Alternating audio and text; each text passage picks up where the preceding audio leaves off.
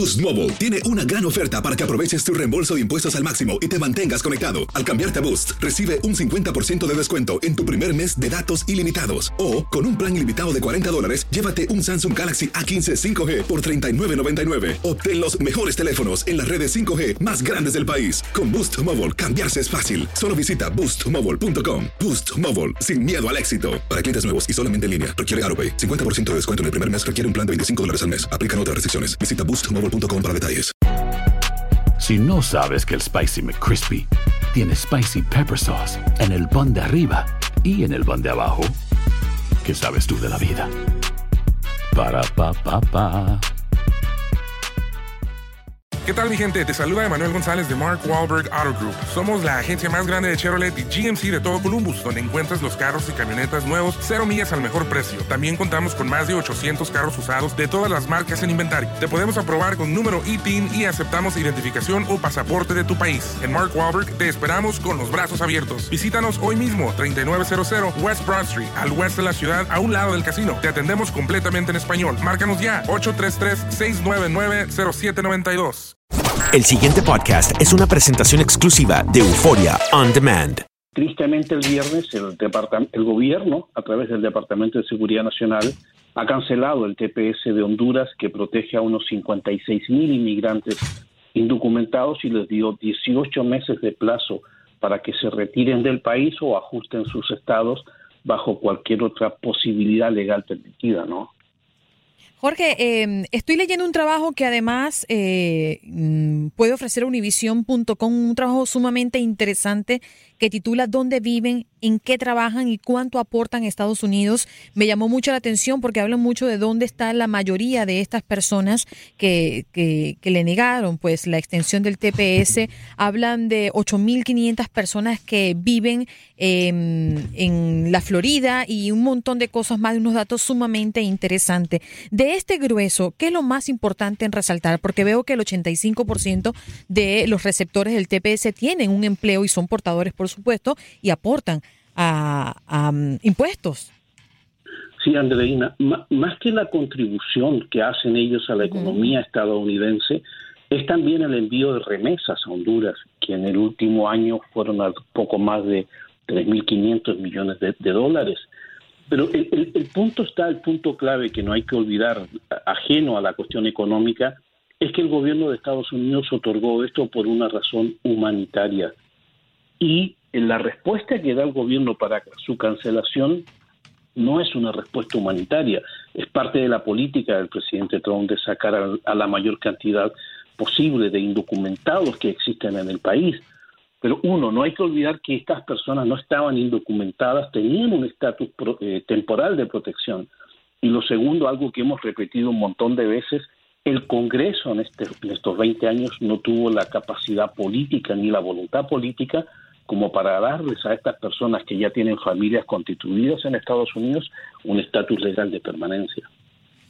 Jorge, en el caso del TPS de estos hondureños, ¿podrían las personas que se sientan afectadas iniciar una acción en justicia ante los tribunales como lo hicieron los muchachos del DACA? Claro, es, eso es un derecho que tienen todas las personas protegidas bajo la Constitución en Estados Unidos, sean documentados o indocumentados lo pueden hacer y en el caso de que una corte falle a favor de ellos, pues el, la suspensión sería cancelada, pero hay que esperar a ver qué dicen los tribunales de, justicia en el caso que presenten una demanda. Pero tampoco hay que olvidar de que hay otras vías legales para que algunos tepecianos puedan legalizar sus permanencias, como por ejemplo los que viven en el sexto o noveno circuito de las Cortes de Apelaciones, tienen la posibilidad de ser pedidos, pedidas sus residencias permanentes por parte de cónyuges o hijos ciudadanos mayores de 21 años de edad.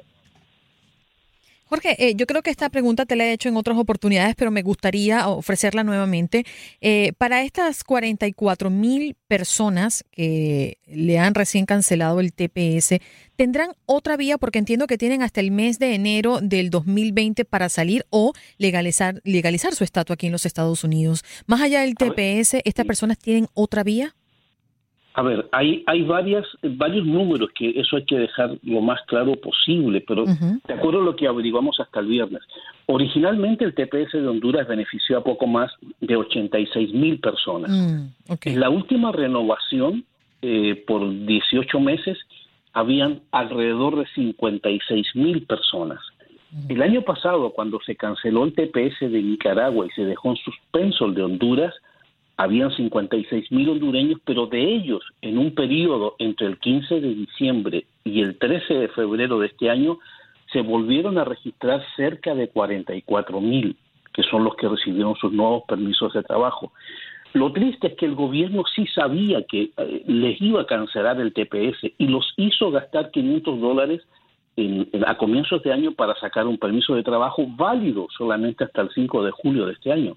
Ahora van a tener que nuevamente pedir un permiso de trabajo, gastar otros 500 dólares.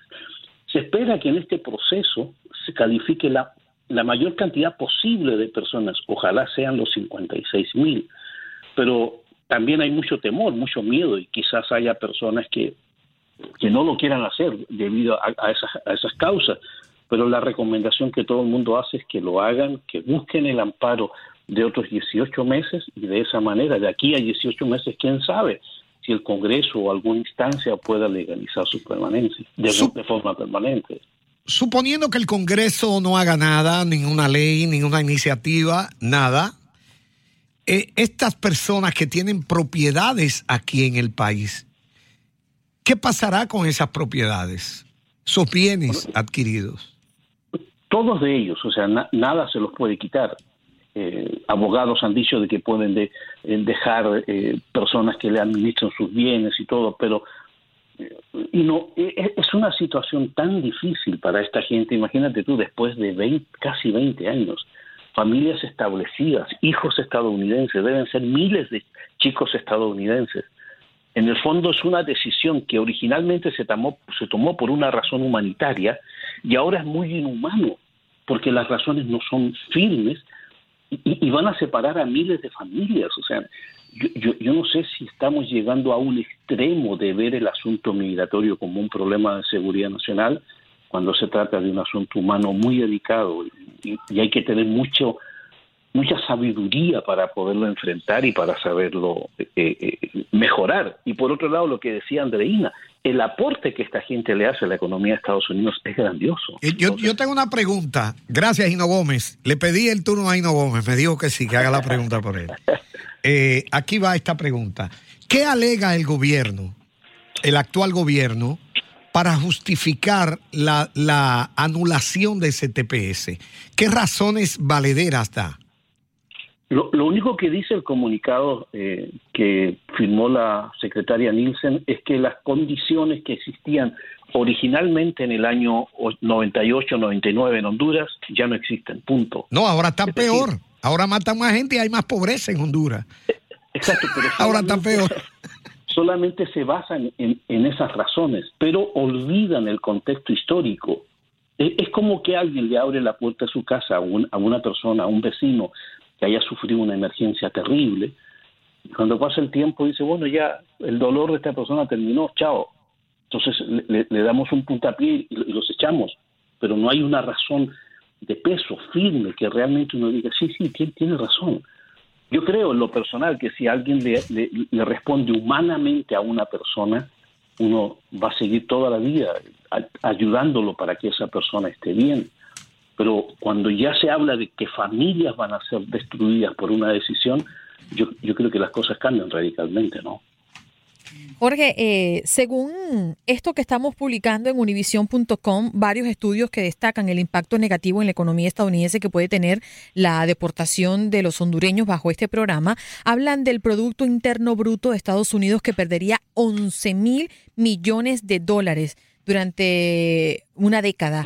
Y sí, próximos 10 años. es correcto. Y durante ese mismo periodo de tiempo se perdería más de 1.300 millones de dólares en contribuciones a la seguridad social. Esto un poco para hablar de, de esta pequeña arista, ¿no? Con el tema de inmigración y con todo lo que está ocurriendo bajo las órdenes de Donald Trump. Ahora, mi pregunta va muy enlazada a la que actualmente está diciendo el doctor Mejía, y es, ¿cuál es eh, la noción, el espíritu que tiene Trump ante los inmigrantes. ¿Qué podría pasar si, si el gobierno de Donald Trump se prolonga y sigue actuando bajo estas medidas?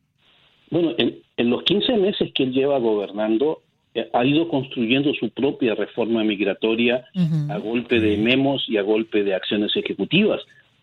Desde el 25 de enero, cinco días después de llegar a la Casa Blanca, él ya declaró que la inmigración indocumentada es una amenaza a la seguridad pública y nacional de Estados Unidos, siendo que la permanencia indocumentada es una falta de carácter civil, no criminal. Eso complica el panorama. Y segundo, su, su, meta es deportar, deportar, deportar, hasta batir todos los récords y construir un muro. Y él no quiere abandonar esa idea. Primero, porque si la abandona, él siente que va a perder sus, sus, votantes que están en, el centro de, Estados Unidos y él piensa de que puede ganar un segundo mandato y controlar el Congreso si mantiene este mismo discurso. El problema es que no hay un discurso que le haga contrapeso tan firme como el de él. Entonces el país sigue dividido y este tipo de lenguaje, sobre todo en un año de campaña, se va a seguir manejando. Lo ideal sería que el Congreso, la parte demócrata, sacara alternativas mucho más, no difíciles, sino mucho más firmes, más sólidas que la que está manejando la Casa Blanca, para de esa forma bajar ese tono que existe, que es un tono bastante antiinmigrante. Y segundo, muy, muy importante, el tono, el lenguaje que se está usando en la política migratoria de Trump impacta directamente en todo el aparato del gobierno porque la ley de inmigración, de inmigración se ejecuta de forma discrecional. Ese es el problema. Ya. Este, aquí, Jorge, disculpa que tengo un amigo que hace una pregunta. Déjame ver, se me fue. Ok, aquí la tengo. ¿Qué pasaría si un, si un, un hondureño somete una acción ante un tribunal y este tribunal lo amparara, por ejemplo, eh, revocando el, el, mandato este del presidente de revocar a su voz el, el, el, TPS para los hondureños. ¿Aplicaría esto para todos los hondureños o a esa persona sola que pone la acción en justicia? Eso depende de cómo esté presentado la, la, la demanda, cuáles son los argumentos que presenta también hay que considerar si es una corte de distrito o una corte federal.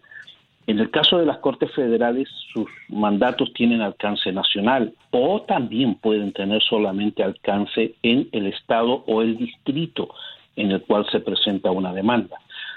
El problema o la diferencia entre TPS y DACA, por ejemplo, que estamos viendo que DACA sigue vivo por orden de los tribunales, es que DACA se renovaba automáticamente cada dos años. En cambio, el TPS cada 18 meses o cada 12 meses tenía una fecha de término. El actual TPS de los hondureños vence impostergablemente el 5 de julio. Por lo tanto, si hubiera un, un, periodo de una demanda para pararlo ahora, habría que ver si las Cortes o lo mantienen vigente o sencillamente se termina en la fecha señalada. Es un asunto que deben resolver los tribunales. Jorge, los enlaces, ¿dónde se pueden conectar contigo la gente que nos está escuchando ahora mismo? En nuestra página de Inmigración Noticias, eh, barra eh, Inmigración, ahí hay mucha información sobre este tema. El pasado podcast fue una presentación exclusiva de Euphoria On Demand. Para escuchar otros episodios de este y otros podcasts, visítanos en euphoriaondemand.com. Aloha mamá. Sorry por responder hasta ahora. Estuve toda la tarde con mi unidad arreglando un helicóptero Black Hawk. Hawái es increíble. Luego te cuento más. Te quiero. Be All You Can Be, visitando goarmy.com diagonal español. Boost Mobile tiene una gran oferta para que aproveches tu reembolso de impuestos al máximo y te mantengas conectado. Al cambiarte a Boost, recibe un 50% de descuento en tu primer mes de datos ilimitados. O, con un plan ilimitado de 40 dólares, llévate un Samsung Galaxy A15 5G por $39.99. Obtén los mejores teléfonos en las redes 5G más grandes del país. Con Boost Mobile, cambiarse es fácil. Solo visita boostmobile.com. Boost Mobile, sin miedo al éxito. Para clientes nuevos y solamente en línea, requiere AroPay. 50% de descuento en el primer mes requiere un plan de 25 dólares al mes. Aplican otras restricciones. Visita Si no sabes que el Spicy McCrispy tiene Spicy Pepper Sauce en el pan de arriba y en el pan de abajo, ¿qué sabes tú de la vida? Para, pa, pa, pa.